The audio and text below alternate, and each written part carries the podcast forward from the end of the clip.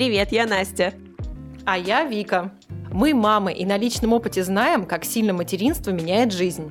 Вы слушаете подкаст «Родила и поняла» от онлайн-фитнес-школы «Секта», направление «Секта Мама», где мы учим мам находить время для себя и использовать его с максимальной пользой для здоровья физического и ментального тоже. Мы поговорим о том, как жить интимной жизнью после родов с акушером-гинекологом и сексологом Ангелиной. А еще в середине выпуска мы подготовили для вас приятный сюрприз. Не пропустите его.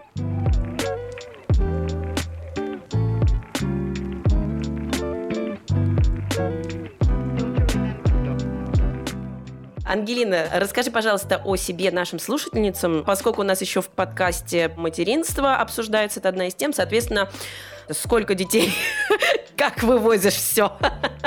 Много вопросов, мало ответов, но мы сейчас их получим. Всем привет, меня зовут Ангелина Яковлева, я врач-акушер-гинеколог и руководитель направления сексуальное здоровье в сети клиник Фомина. Собственно, это такие громкие, громкие названия и звания, ну, к которым, на самом деле, в том числе я шла и стремилась, и мне очень хотелось всем этим заниматься.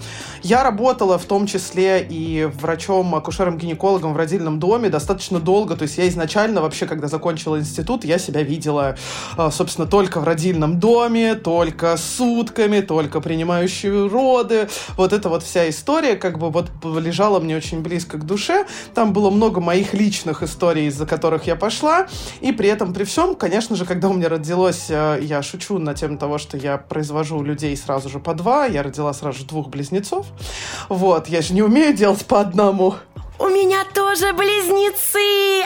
Обнимемся! Зато сразу нету вопроса, а когда за вторым? Потому что ты знаешь, что третий может быть третьим и четвертым. Да, и причем, на самом деле, я думаю, что может быть не так страшно, как третий и четвертый у меня вот сыновья, и может быть третья и четвертая девочка, но это очень тяжело, но возможно, но если третий и четвертый мальчик еще, то как бы я, я не знаю, вот дальше я за себя не ручаюсь. Собственно, сыновья мои внесли коррективы в мою жизнь, э, работать сутками и настолько сильно отдаваться профессии, а действительно э, как бы родовспоможение и вот эта вот работа в родильном доме, это на самом деле очень тяжелая работа. И здесь в хорошем смысле у меня такой человеческий призыв очень любить и уважайте акушеров-гинекологов, которые воспринимают роды, но при этом, при всем, как бы действительно непорядочных людей прямо много. Вот, это тоже нужно держать в голове. Я, в общем-то, поменяла так достаточно кардинально свое, свое направление и стала амбулаторным гинекологом, но работая амбулаторным гинекологом, встал вопрос о том, что как бы есть какие-то вопросы от пациенток, на которые не могу ответить, и эти вопросы чаще всего были связаны с сексом, потому что как раз-таки, скажем, в, в акушерстве и в гинекологии, ну, практически все изучено. То есть есть, безусловно, какие-то вопросы, которые все еще там во всем мире висят большим вопросом, и мы все еще не знаем, как их решить. И при этом, при всем, такая динамичная, на самом деле, наука, медицина, там, я работаю реально 12 лет, и за 12 лет уже очень много поменялось в нашей науке, медицине. Я по-честному пациентам на приеме в этом признаюсь, о том, что, слушайте, ну, вот, вот было раньше так, теперь стало вот так. Мы в этом окей. А, наука сексологии, она очень, а, очень новая на самом-то деле. Она сравнительно недавно зародилась, там где-то в 60-х годах. Если говорить о доказательной медицине, в сексологии вот только-только она начинает вообще появляться, только-только начинает развиваться.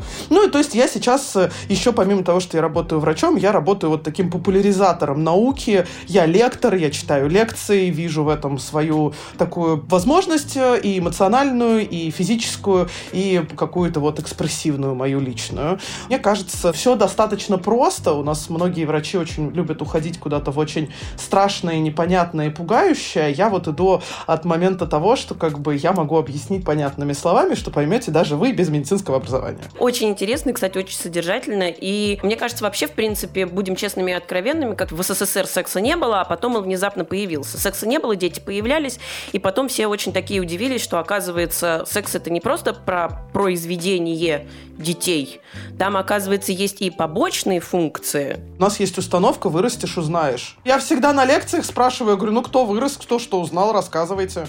И весь зал хохочет. Просто огромный-огромный зал, взрослых тетенек и дяденек сидят ржут. После появления детей, кажется, что-то понял, с чем-то разобрался, а потом появляются дети, и ты такой, боже мой, а, а чем я занимался до этого? Я знаю, что секс существовал в моей жизни, а как это было? Как к нему вернуться? Кстати, это один из вопросов, который подписчицы задают. Как вернуть интим и страсть в отношении после родов? Будем честными и откровенными. Первый месяц, скорее всего, самая последняя мысль будет это «а давай-ка мы с тобой займемся любовью».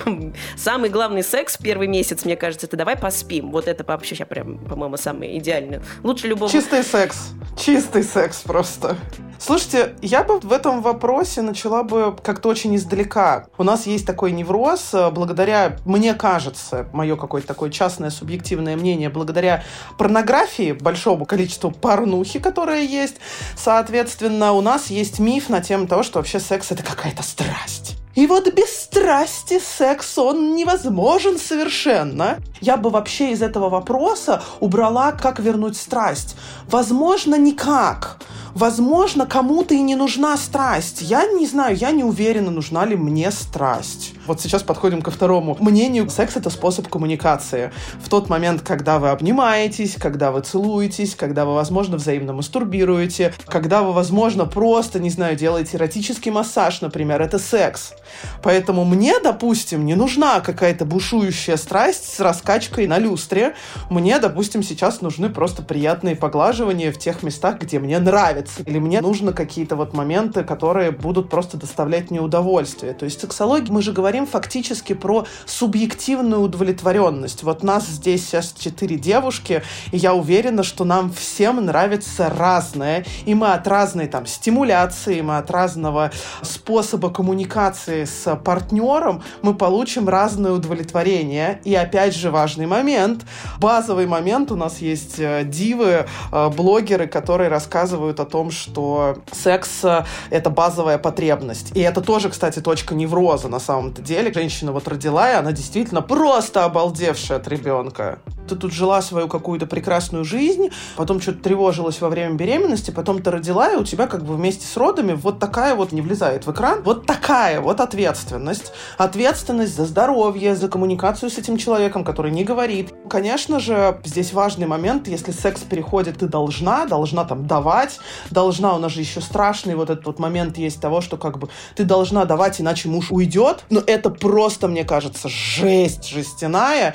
То есть у тебя ответственность ответственность за ребенка, у тебя там, не знаю, ответственность за эту грудь, из которой фонтаном льется молоко. Мы тут с подругой на медне вспоминали. Она говорит, у меня, я чашечку подставляла, он говорит, у меня 150 миллилитров из другой груди вытекало. Я говорю, у меня поскольку было два рта, я говорю, я как бы не знаю, но, наверное, да. Ну, то есть какие-то вот такие вот моменты, и они почему-то обесцениваются. То, что у тебя фонтаном льется из груди молоко, у тебя там заживает промежность или заживает рубец, а иногда они заживают очень плохо. Правда, такое бывает, очень плохо рубец на матке заживает, очень плохо промежность заживает. А тут еще у тебя невроз сверху на тему того, что, типа, ты, если сейчас сексом не будешь заниматься, у тебя муж уйдет. Мне кажется, что вот эта вот мысль, что если у вас секса нету, то муж прям сразу берет такой, все, я пошел. Встал и ушел, да. Да, я пошел, все. У меня там есть уже вот там вот очередь стоит за мной других женщин. И потом ты сидишь и думаешь, а что ж меня на секс не тянет? А не тянет, потому что на тебе, как на Атланте, собственно, все вот это. Знаешь, вот, Настя, ты говоришь, там, муж уйдет сразу, да, а у меня в голове другая история. Если что, на секундочку, у меня как раз ребенку второму 7 месяцев сейчас вот только исполнилось, то есть для меня это прям вот супер актуальная история. И у меня другое в голове в этот момент возникает. Вот ты ходишь, качаешь этого ребенка, который плачет от того, что режутся зубки, ты качаешь ребенка и такой, какая же я фиговая женщина, я не могу всем угодить угодить. И вот ты качаешь, и вот эту вот и мозговую жвачку жуешь, и думаешь, блин, я не могу одновременно уделить время старшему, успокоить младшую. Что нереально, кстати, изначально. Абсолютно нереально, абсолютно нереально. И еще а, хороший, классный вечер там со всеми вытекающими последствиями организовать. Ходишь, и даже не столько я переживаю, что муж может встать и выйти, а за то, что я сама себе навязываю чувство вины в этот момент, что я не справляюсь. И после этого уже ничего не хочется. Да, и после этого ты просто хочешь лечь вот так, как на этом мемчике в луже своих собственных слез и смотреть в потолок. потому что просто не вывозишь. Ну, к сожалению, у нас нету вот этой культуры осознанного материнства. У нас же даже начиная с момента планирования беременности, ну, типа, залечу, потом разберемся. То есть, я не знаю, вот как я с пациентками разговариваю, я спрашиваю, какие вы методы контрацепции используете? Да нормально, забеременею, будем рожать. Я говорю, то есть вы машину обойдете 15 автосалонов и посмотрите, что здесь крючочек-то не такой, а тут как-то вот она едет не так, а тут на 300 тысяч дороже. То есть, выбирая машину, квартиру, вы потратите огромное количество времени. Это первый момент. Осознанного материнства нету. Второй момент. Ну, слушайте, так сложилось. Тут надо исторически понимать, исторический контекст. Мы недавно совершенно вырвались. У нас случилась наша женская эмансипация. Мы вырвались в то, что мы хотим тут еще и деньги зарабатывать. Раньше задача женщины действительно было сидеть дома, рожать детей, заниматься вот этой вот всей историей. Мы сами себя отчасти перегрузили. Мы сами захотели не только кашу варить, не только детей рожать, а еще и быть руководителями, собственно, еще и быть сексуальными кошечками по вечерам. А, это невозможно. На самом деле ни один бы мужчина не смог и зарабатывать деньги, и готовить еду, и растить детей. А, то есть и еще... Быть сексуальной кошечкой вечером.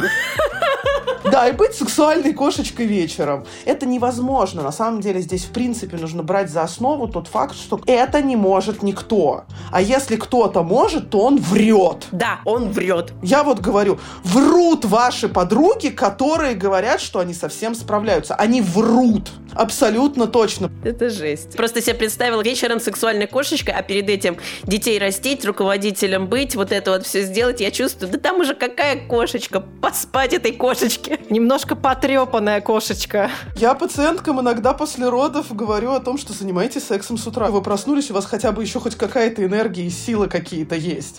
Говорю, к вечеру их точно не будет. Все такие, ну как? Я говорю, вот так, новая жизнь наступила, новая жизнь, когда мы вот, вот так вот маневрируем, балансируем с этой энергией. Но, вероятнее всего, получится история про то, что ну, вечером действительно у вас не будет сил, ну, вечером вы будете истощены абсолютно. Ну, здесь отдавать детей бабушке и заниматься сексом днем, если есть на это силы. Да, заниматься днем. Поставь в календарь напоминалку. А на завтра на утро с 8 до 9 ты занят. Ну, кстати, да, стратегическое планирование.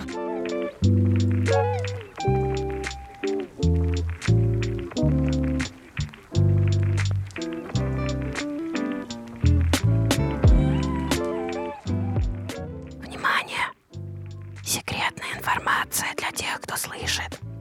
По промокоду «Родила» вас ждет первая неделя с куратором на курсе «Секта Мама» всего за 990 рублей. Промокод «Родила». А теперь снова к выпуску.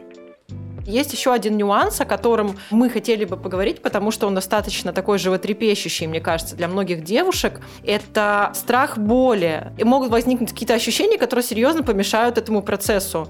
А что делать? Что делать с этими ощущениями? И всегда ли они возникают? И можно ли как-то этого избежать? И что вообще делать с болью? Здесь важный момент сказать о том, что этот страх, безусловно, не безосновательный. Он имеет право, имеет место быть. Действительно, нужно понять тот факт, что что боль может быть. И нужно как бы стартовать не с того, что сейчас будет здесь оргазмы в разные стороны рассыпаться и будет счастье. Возможно, у кого-то действительно, когда реализована репродуктивная функция, страх проходит, собственно, забеременеть, потому что уже беременность случилась, и, возможно, действительно либидо после родов повышается. По-разному бывает, у всех по-разному. А здесь первый момент, который я бы хотела сказать. То есть нужно договориться с мужем, что мы все делаем очень медленно. Потому что очень страшно и очень медленно, и вообще все непонятно типа, вот прям вот непонятно, что будет дальше. То есть мы стартуем из точки того, что непонятно. Мы не знаем, что будет дальше. Дальше может быть либо удовольствие, либо боль, либо вообще не получится. И нужно вот в точке начала вот этого вот первого полового акта после родов стартовать с того, что мы не знаем, что будет. Это первый старт, самый важный старт. Соответственно, мы стартуем в точку того, что как бы непонятно, что, как, куда. Дальше просто пробуем. Важный момент того, что как бы первое препятствие, которое может быть, это вагинальная сухость. И она, естественно, за счет выработки гормона пролактина для женщин, которые кормят грудью, это абсолютно нормальная история. Поэтому я думаю, что стоит запастись сразу же лубрикантами на водной, либо на силиконовой основе, и причем так запастись хорошенько. И здесь у нас, опять же, есть некоторые предубеждения в обществе о том, что использование лубрикантов это что-то такое, типа, не очень приличное. Нет, это не так.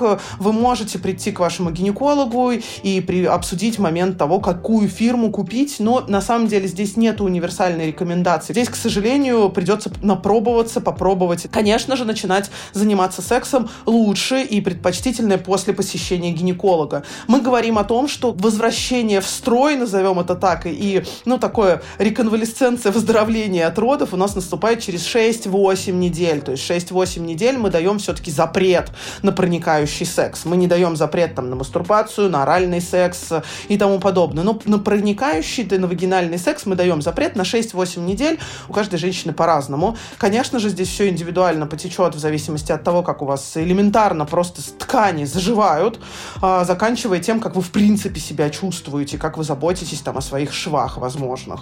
А, собственно, а, желательно, наверное, дойти до вашего первого полового акта, все-таки до гинеколога, до вменяемого гинеколога. Я во всех своих лекциях и во всех вот, собственно, своих там со соцсетях в том числе транслирую историю о том, что найдите, пожалуйста, гинеколога, который вам будет по душе. Потому что сколько бы я ни читала лекции о том, что должно быть вот так, сколько бы я ни рассказывала там о клинических рекомендациях и тому подобное, если у вас не будет доктора, с которым у вас будут максимально такие добро-доверительные отношения, не обязательно дружить со своим гинекологом, я не могу дружить со своими пациентками, со всеми, но как бы вот вы будете понимать, что вы этому человеку доверяете, его мнению вы будете доверять и будете чувствовать себя безопасно и комфортно. Нужно найти такого доктора. Да, это сложно. Да, мы можем сейчас получить огромное количество комментариев на тему того, что вот, не найти своего врача. Да, найти своего врача сложно. Да, очень тяжело. Но его надо найти, и на самом деле в том числе как бы с доктором обсудить момент того, что типа я вот тут вот планирую, планирую вернуться, так сказать, в ряды э, тех самых женщин страстных. Вот, и с доктором этот момент обсудить, чтобы доктор посмотрел и вообще, в принципе, ну, относительно спрогнозировал историю о том, что да, все зажило, да, все выглядит хорошо, да, есть вагинальная сухость, но вот такие вот лубриканты нужно купить, либо доктор скажет о том, что, слушайте, нет, пока предпочтительно повременить. Ну и, конечно же, нужно основываться на свои внутренние ощущения того, что готовность вообще возвращаться. То есть вы хотите заняться сексом для чего? Опять же, для того, чтобы муж не ушел, и для того, чтобы все говорят, что надо заниматься сексом, или для того, чтобы вы реально хотите. Вы прям поняли, что как-то вы так соскучились по всему этому делу, и вам хочется заняться сексом. Мы когда исходим из точки того, что очень хочется, и вы возбуждены, то есть вот вы прям возбуждены, вероятнее всего, все пройдет хорошо. А если мы, конечно, двигаем из точки того, что что-то я давно не давала, надо пора дать мужу. Ну, к сожалению, вы потерпите фиаско. Кстати, у нас был один вопрос, который начинался с фразы «как пережить секс?». И мне кажется, что вот как раз мы говорим о том, что его переживать не надо, если не хочется. Не нужно. А может быть, да, действительно, есть люди с низким сексуальным темпераментом, и им надо действительно раз в месяц, а после родов они вообще дистресс будут испытывать, и они через полгода начнут жить половой жизнью. И это нормально абсолютно. То есть здесь важный момент, как бы от чего вы испытываете стресс. От того, что вот правда сейчас тут семейный, я же должна давать, надо вот как-то переживать секс не нужно. Пожалуйста, я всех прошу, кричу везде о том, что терпеть боль не нужно. Если вам больно, вы останавливаетесь. Если вы начали после родов жить половой жизнью, вам больно, вы останавливаетесь, вы опять идете к вашему гинекологу и говорите, не, стопе, ничего не получилось. Но, безусловно, когда один раз не получилось, мы, опять же, не катастрофизируем ситуацию о том, что один раз не получилось, такое бывает. Вот такое бывает, соответственно. То есть это нормально. Вы такие, типа, окей, ладно, сегодня не получилось, очень жаль, но мы попробуем, допустим, послезавтра, когда дети точно уедут к бабушке, мы точно попробуем выспаться. Те сексуальные предпочтения, которые у вас были до родов, а, вероятно, вероятно, их стоит э, вернуть. То есть, если вам нравилось какой-то определенной позе заниматься сексом, или если вам нравилось, я не знаю, э, какие-то сексуальные практики э, использовать, э, будь то, не знаю, там, шибари, будь то, я не знаю, БДСМ практики, попробуйте их возвращать. То есть, вспомните, здесь же важный момент, если мы говорим о сексе после родов, но мы не знаем, какой был секс до родов, то как бы его и не будет после родов. То есть, если вы не знали в ваших партнерских отношениях, у вас беременность как-то случилась, ну как-то вот что-то там получилось, и вы ничего не знаете, после родов еще на фоне стресса, недосыпа, усталости и тому подобное, дела, ребят, будут еще хуже. Здесь важный момент коммуникации с партнером, разговора. Если вы не разговаривали на тему секса до родов, вам придется поговорить после родов, вам придется об этом говорить. О сексе нужно говорить. Я всегда вот привожу один пример. Вот смотрите, я гинеколог и я сексолог. Казалось бы, я должна знать, как вы все любите заниматься сексом. Ну, казалось бы. Но я понятия не имею. Я, будучи женщиной, я, будучи гинекологом и будучи сексологом, не знаю, что вы любите. Конкретно вы, слушательницы мои, вот женщины, конкретно сидящие у меня на приеме, да я не знаю, какие практики вы любите, как вам нужно погладить, пошлепать, может быть, облизать, облить чем-то, я не знаю, ну, то есть я понятия не имею. А как ваш партнер догадается, чего вы любите?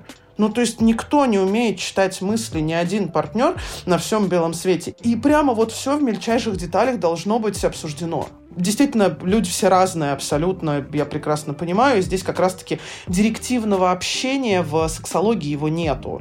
В гинекологии все равно директивно говорим, вот это вот нужно свечку вот эту ставить вот сюда, и таблетку выпить вот в такое-то время дня. Если вы этого не сделаете, то, извините, у вас будут проблемы. В сексологии мы не говорим о том, что вот вы точно должны делать массаж. Кому-то не нравится массаж, как бы. Ну, кому-то не прикольно с массажем. Такой, доктор, а можно не надо? Нет, массаж. Доктор сказал массаж, значит массаж. А кому-то хватит одного только массажа, и дальше можно уже ни к чему не переходить. В принципе, и так хорошо. Да, ну то есть уже хорошо, уже классно. Мы уже с мужем в процессе этого массажа побыли вместе, пообнимались, нам было так хорошо. И, может быть, сегодня не нужно этим сексом заниматься, собственно, тем самым. Хотя вы уже понимаете, то есть, опять же, я сама, кстати, допускаю лексическую ошибку того, что секс — это способ коммуникации. Возможно, там, не знаю, пообнимавшись и а, поделав друг другу массаж, вы уже позанимались сексом. Собственно, возможно, сегодня не нужно заниматься этим проникающим сексом. Вот, кстати, мне кажется, тоже одна из главных мыслей, которые стоит выделить, это то, что не все сводится к проникающему половому акту. А у нас все сводится к проникающему сексу. В миссионерской позе. Даже гинекологи такие, сексом нельзя заниматься. Ну, как бы пациентки складывают лапки, а на самом деле, оказывается, выясняется, что можно пообниматься, можно кунилингус, можно минет, можно взаимная мастурбация. Представляете, как можно всего много? Всего лишь нельзя член в вагине а все остальное можно. А можно вообще пообниматься и заснуть. И вообще супер, уже супер секс, мне кажется. На самом деле, все равно мы в сексологии говорим о том, что, в принципе, женщине дается год. Год на занятие ребенком. И сниженная либидо, и я, на самом деле, у меня иногда пациентки приходят там через 2-3 месяца после родов, типа, либидо нету. Я говорю, вы знаете, вот нечего мне вас лечить. Вот нечего мне вам сказать. Вот давайте вот, если после года вот будет прям жесть, мы будем работать. Но все равно важный момент такой, что природой предусмотрено, то есть тот же гормон пролактин, он же снижает либидо. Он реально снижает либидо, это достоверно доказано эволюционно. Понимаете, эволюционно секс предусмотрен с целью реализации репродуктивной функции. Это мы потом придумали, собственно, еще и удовольствие. Факт в том, что эволюция придумала, что мы действительно плодимся и размножаемся. И эволюция же придумала выработку гормона пролактина, который снижает либидо который дает возможность вырастить нынешнее поколение. Вот которое сейчас... Ну, то есть, понимаете, если вы родили ребенка и сразу же забеременели, вы уже меньше уделяете внимания рожденному ребенку. К вопросу о... Вот мне кажется, тоже важно отметить, что есть миф, я сама его слышала, что типа пока кормишь грудью, забеременеть невозможно. Поэтому ты типа не пользуешься контрацепцией. Так вот, вопрос заключается в том, что есть миф, что, грубо говоря, вот родила, и можно не предохраняться. Оно как-то само собой не забеременеется. Ну, это тоже, кстати, дерьмовый миф, откуда рождаются еще погодки, собственно. На самом-то деле, в действительности есть понятие лактационной аминореи, то есть действительно у вас не ходят месячные, норматочный, то есть не вылупляется яйцеклетка, а у нас не забываем о том, что дети образуются путем слияния яйцеклетки и сперматозоида. То есть тут должно быть соблюдено два фактора. Появление яйцеклетки и эякуляция в вагину. И получается, да, месячные не ходят, да, вероятнее всего овуляции нету, и при этом при всем как бы должны быть соблюдены очень важные условия. Это регулярное кормление, перерывы не более 6-8 часов, лучше бы, чтобы 6, а лучше бы, чтобы еще короче интервалы были. То здесь э, важный момент, все-таки контрацепция после родов должна быть обсуждена с вашим гинекологом в обязательном порядке. У нас есть гормональная контрацепция, которая разрешена при кормлении грудью. Это гормональные препараты, соответственно, которые мы можем совершенно прекрасно назначать пациенткам после родов. Также те самые гормональные комбинированные оральные контрацептивы могут быть назначены через 6 месяцев после родов, а чисто прогестиновые контрацептивы могут быть назначены практически сразу же после родов. Ну, я говорю все-таки про то, что после родов у нас существует табу на проникающий секс. Через 6-8 недель вы приходите к вашему гинекологу и обсуждаете в том числе. То есть здесь как бы и моя ответственность в том числе проговорить с вами, когда вы пришли в таком, в общем, э, состоянии, проговорить с вами, а как вы планируете защищаться от беременности. Я задаю обычно этот вопрос своим пациенткам. В общем-то, кто-то говорит, а что надо? Разные способы есть, и они существуют, и начиная действительно от барьерных презервативов, вполне себе я не знаю, почему многие гинекологи забывают про презервативы, я вот за презервативы руками и ногами. Я всегда спрашиваю пациенток, вас устраивает презерватив? Да, устраивает. Зачем лезть туда, что устраивает. Презервативы окей, таблетки окей, а, есть внутриматочные контрацепции, например, внутриматочные спирали. У меня есть пациентки, которые говорят, типа, не, все, баста, карапузики, как бы я кончились и танцы, я больше никогда и так далее, пожалуйста, дайте мне супернадежный метод контрацепции, потому что я больше это повторять не хочу. Вопросов нет, у нас есть внутриматочная контрацепция на 5 лет, она, в общем-то, на самом деле достаточно хорошая, надежная и для тех, кто очень сильно боится. Классно. По моим ощущениям, революционная мысль, что, оказывается, у тебя есть много опций. У нас немножечко такое инфантильное общество по разным причинам. Такое достаточно директивное общение врачей чаще всего с пациентами. Я ухожу от этого, точнее, не ухожу, я уже ушла от этого общения. И категорически я не хочу за вас принимать решения, честно вам могу сказать. Придите ко мне и сформулируйте передо мной задачу. Ангелина, расскажите мне способы контрацепции, я вам расскажу. Ангелина, я больше никогда не хочу рожать. Я вам предложу варианты. Подумайте сами, чего бы вы хотели, аутентично, чего вы хотите. А я скорее как инструмент к достижению вашей цели.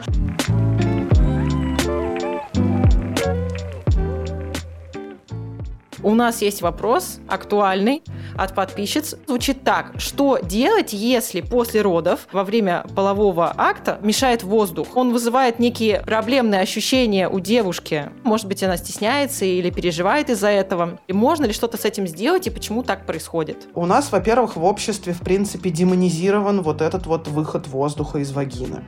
Давайте начнем со снов. Когда попадает воздух в вагину, ему просто некуда выйти. Вот у него единственный выход, как между ног. Это вот, ну, не может он всосаться. То есть, если он туда попал, ему надо выйти.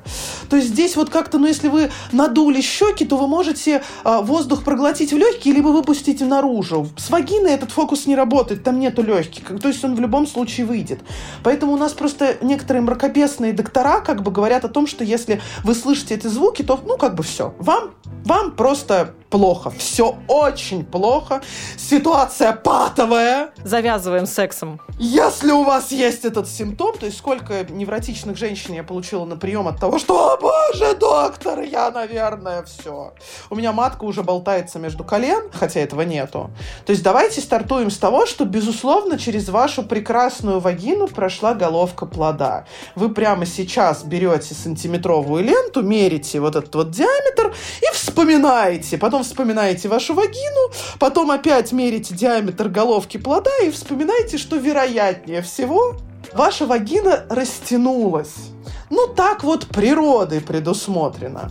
Чего нету в нашей стране и что есть в Европе и в Америке, это действительно очень быстрого послеродового восстановления. У нас на послеродовых отделениях там блюдят за лактацией, блюдят, чтобы швы зажили, но у нас нету никакого послеродового восстановления мышц тазового дна.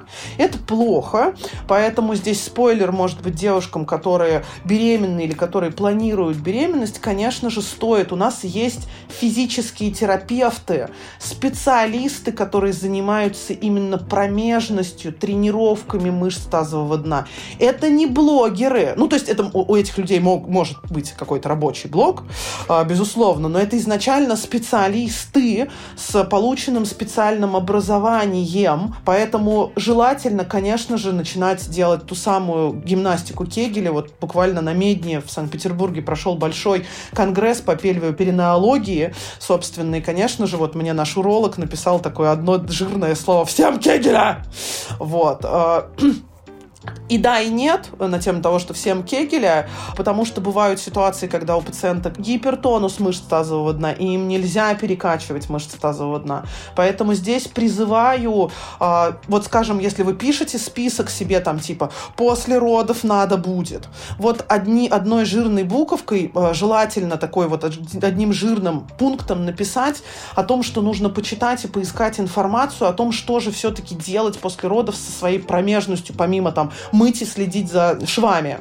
Вот это вот важный момент, который действительно нужен. И если есть воздух, это на самом деле первое время окей, оно правда растянулось, и правда туда может нагнетаться воздух, ему некуда выйти, да, и он будет выходить с теми самыми звуками пука и так далее. Но опять же, послушайте, а, смотря какие у вас отношения, то есть если в этот момент ваш муж говорит, фу, какая ты стала отвратительная, ну, у меня много вопросов к вашим отношениям. Ну, правда. Ну, то есть, наверное, в нормальных отношениях вы как минимум можете вдвоем поржать, потому что это было вот ужасно звучно и ужасно весело. А, как минимум вы можете вдвоем обсудить момент того, что, ну да, вот моя вагина растянулась, да, сейчас из нее выходит воздух, да, это совершается с такими очень порой звучными на всю комнату звуками, и при этом, при всем, наверное, я схожу к специалисту, обсужу это, в общем-то, если ваш, ваш гинеколог компетентен компетентен в, в этих вопросах, конечно же. То есть, ну, на самом деле, это должно прям на послеродовом отделении уже вопрос подниматься. У нас очень большое количество гинекологов, которые про это просто даже не слышали. Это правда.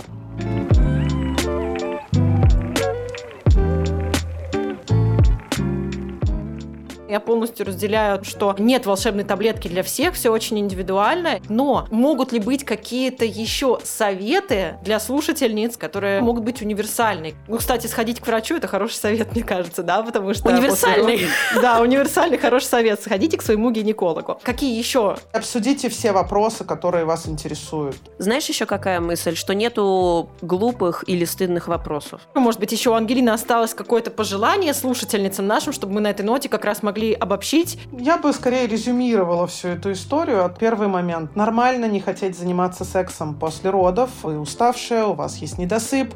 Вы можете не хотеть заниматься сексом. Договаривайтесь, разговаривайтесь об этом с партнером.